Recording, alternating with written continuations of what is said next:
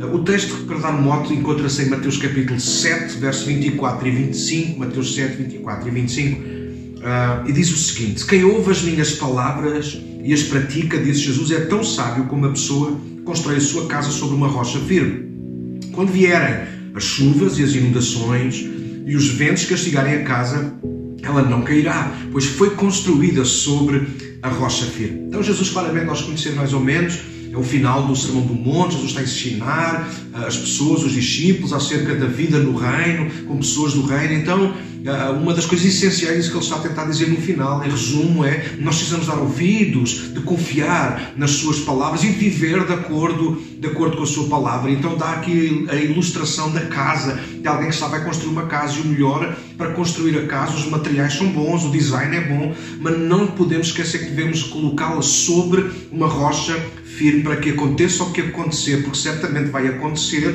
nós continuamos a ter a nossa casa uh, e ela não venha, não venha abaixo. Então, hoje, baseado um pouco acerca disso, da palavra de Deus, de, de confiarmos na palavra, eu quero falar sobre uma palavra para a viagem.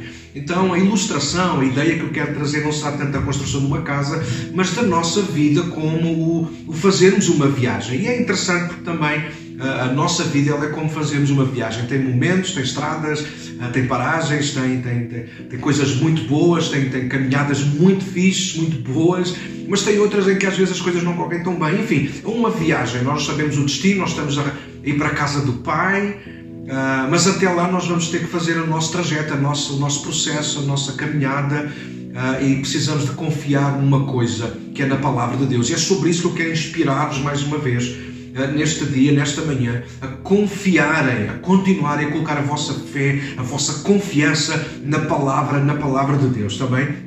E dizemos o seguinte: conhecer e confiar na palavra de Deus é a garantia que aconteça o que acontecer, nós iremos acabar bem. Ou seja, o fim vai ser bom porque Deus vela sobre a sua palavra. Mas não apenas o fim tem que ser bom, eu acredito que quando nós abraçamos a palavra ao longo da viagem, o processo, a caminhada em si, a viagem em si, ela também pode ser boa. Porque Deus não é o Deus que está apenas no princípio, quando faz a promessa, e no final, quando nos entrega o cumprimento da promessa mas Ele é o Deus que caminha conosco ao longo da viagem em todos estes momentos bons e menos bons. Então nós precisamos de abraçar a Sua palavra. E deixa-me dizer-te outra coisa: se a palavra não nos der descanso, se a palavra que Deus fala não nos dá descanso, deixa-me garantir-te outra coisa: mais nada nem ninguém o conseguirá fazer. Ninguém pode trazer descanso à nossa alma como Jesus, como aquele que é a palavra viva.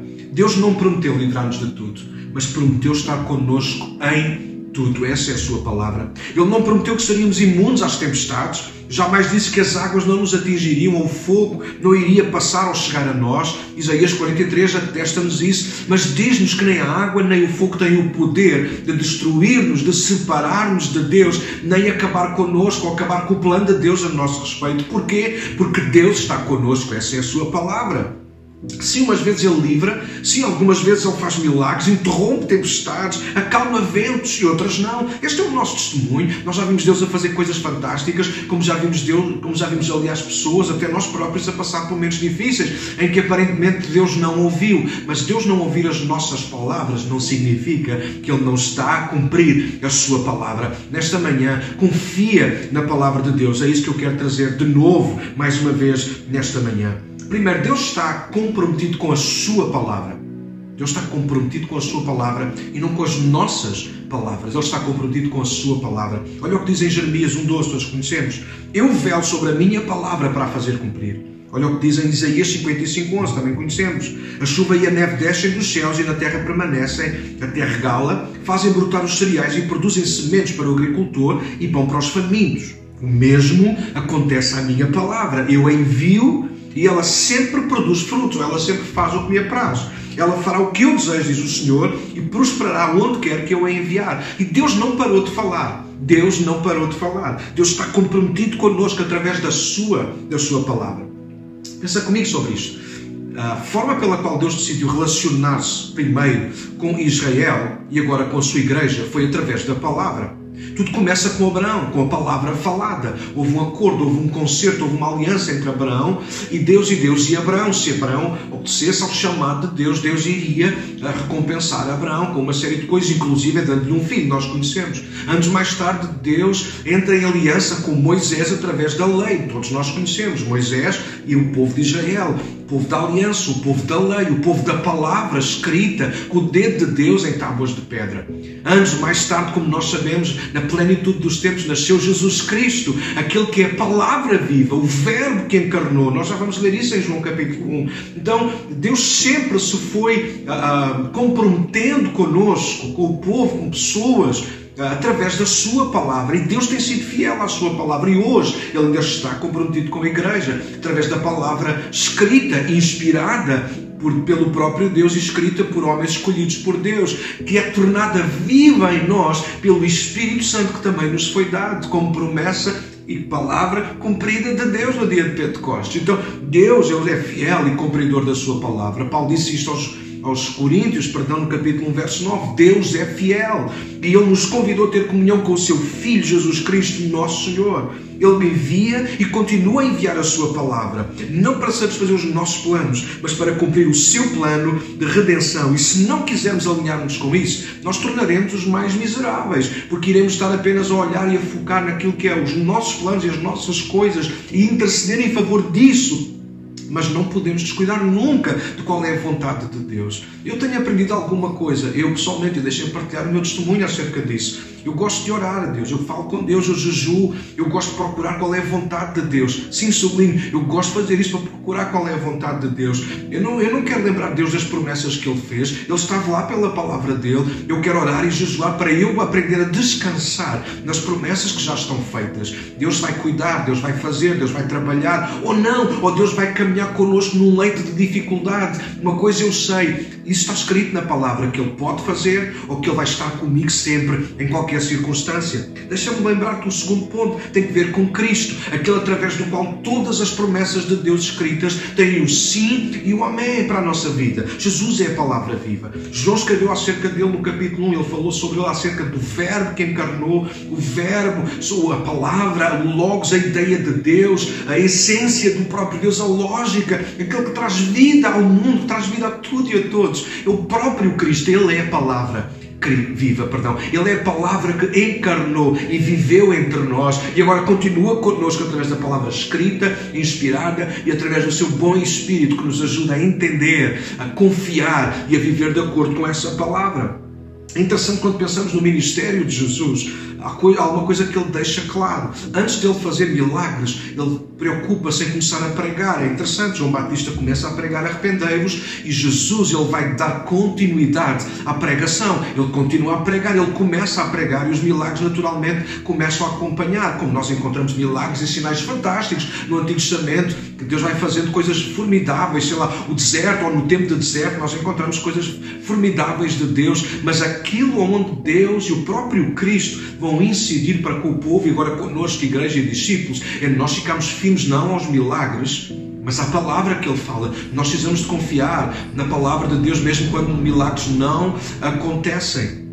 E é isso que eu estou a tentar fazer e quero, de alguma maneira, inspirar-vos a fazer o mesmo, porque às vezes nós não vamos ter mais nada a não ser a palavra de Deus onde nos agarrar. Mas deixa-me quase terminar. Ah, quase, disse quase. Estão né? Yeah. Antes de quero lembrar dois momentos entre Jesus e os discípulos para nos encorajar a descansar na palavra enquanto viajamos, enquanto voltamos a casa. Mateus e Marcos registram dois momentos em que há duas tempestades em que os discípulos estão no mar. Lembram-se? Uma delas é quando Jesus está a dormir e os discípulos gritam, acordam e Jesus acalma pelo poder da sua palavra a tempestade. O outro é quando uh, uh, Jesus vem ao encontro dos discípulos, eles estão a passar por uma tempestade no meio do mar da Galileia Jesus vem ter com eles caminhando sobre as águas, Pedro caminha sobre as águas, voltam ao barco e pelo poder da sua palavra toda aquela tempestade acalmou. Mas há um ponto em particular que é comum nas duas histórias. Há coisas parecidas, há coisas diferentes, mas há um ponto em comum nas duas histórias, nas duas viagens que os discípulos fazem. É a chamada de atenção de Jesus para a fé dos discípulos. No primeiro momento, Jesus chama a atenção de todos, onde está a vossa fé, ou a vossa fé pequena. No segundo momento, Jesus chama a atenção da fé de Pedro, que faltou-lhe a fé, por isso provavelmente ele afundou.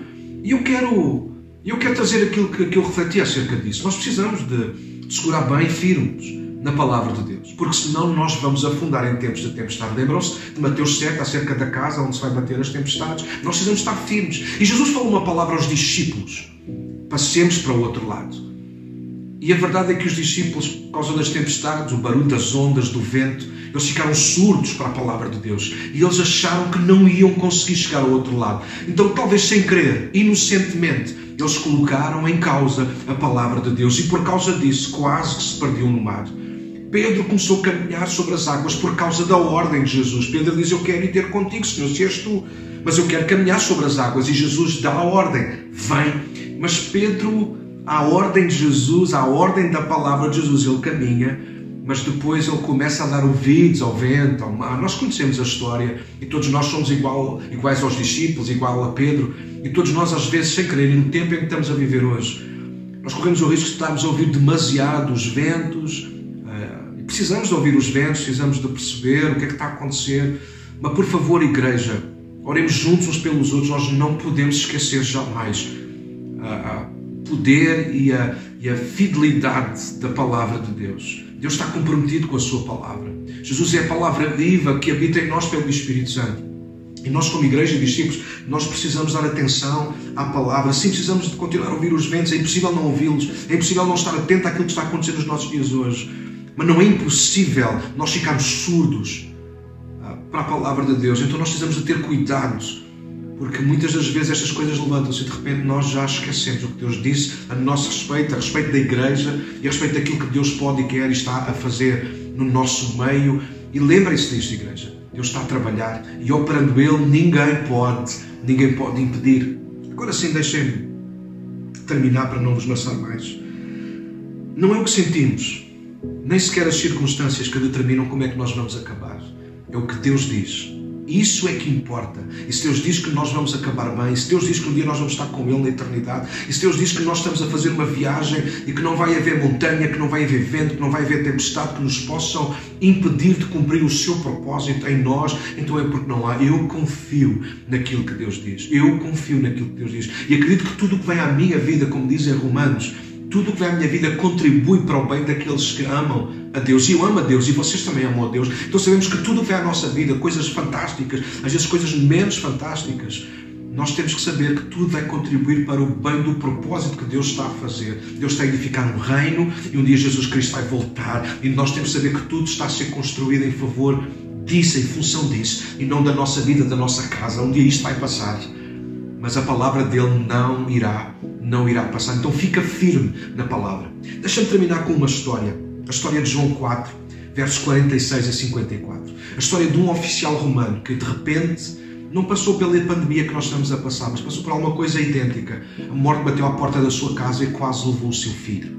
E a história diz mais ou menos isto: diz que ele morava em Cafarnaum, perto, junto do mar da Galileia, e Jesus saiu da Judeia para ir para a zona, para a região da Galileia. E sabendo ele isso, foi procurar encontrar-se com Jesus em Caná da Galileia, onde Jesus já tinha anteriormente transformado a água em vinho. Então este homem saiu da sua casa de Cafarnaum e vai até Caná.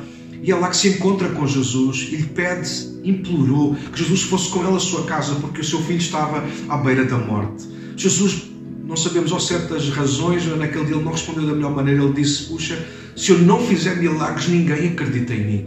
Contudo, o homem fez surdo para aquilo que Jesus disse e continuou a implorar: Senhor, por favor, acompanha-me, venha à minha casa, porque o meu filho está à beira da morte.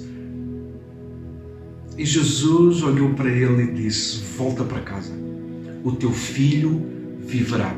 E é interessante que o homem creu, diz a palavra de Deus no verso 50, o homem creu nas palavras de Jesus e voltou para casa. E é no regresso a casa, quase a chegar a casa, que os seus servos se aproximam dele e dizem que o menino estava bem. Ele perguntou que horas, eles disseram cerca da uma da tarde, e o homem conseguiu confirmar que foi aquela hora que Jesus tinha proferido a sua palavra: o menino viverá. Deixa-me dizer-te uma coisa nesta manhã para terminar, antes de orarmos. Na nossa vida, nós vamos passar por muita coisa, isto não é novo, não é novidade, eu sei. Vai haver momentos de tempestade, vai haver momentos difíceis, complexos, difíceis de gerir, de digerir, como aqueles que nós estamos a viver hoje. Mas há uma coisa que não vai falhar nunca, que não vai mudar nunca e que é alicerce para a nossa vida e que tem que ser bagagem na nossa viagem: a palavra de Deus. Aquele homem saiu da presença de Jesus sem Jesus. Jesus não foi com ele.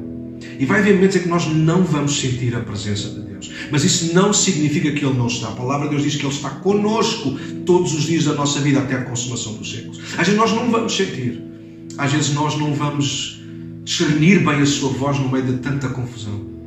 Mas há uma coisa que nós temos: temos a palavra, temos a segurança, a garantia e a fidelidade da Sua palavra. Mesmo quando não ouvimos, mesmo quando não sentimos, mesmo quando não ouvimos audivelmente, nós vamos ter sempre a Sua palavra gravada, guardada no nosso coração. Aquele homem saiu da presença de Jesus, não levou Jesus, não levou nenhum milagre, mas levou a certeza da palavra.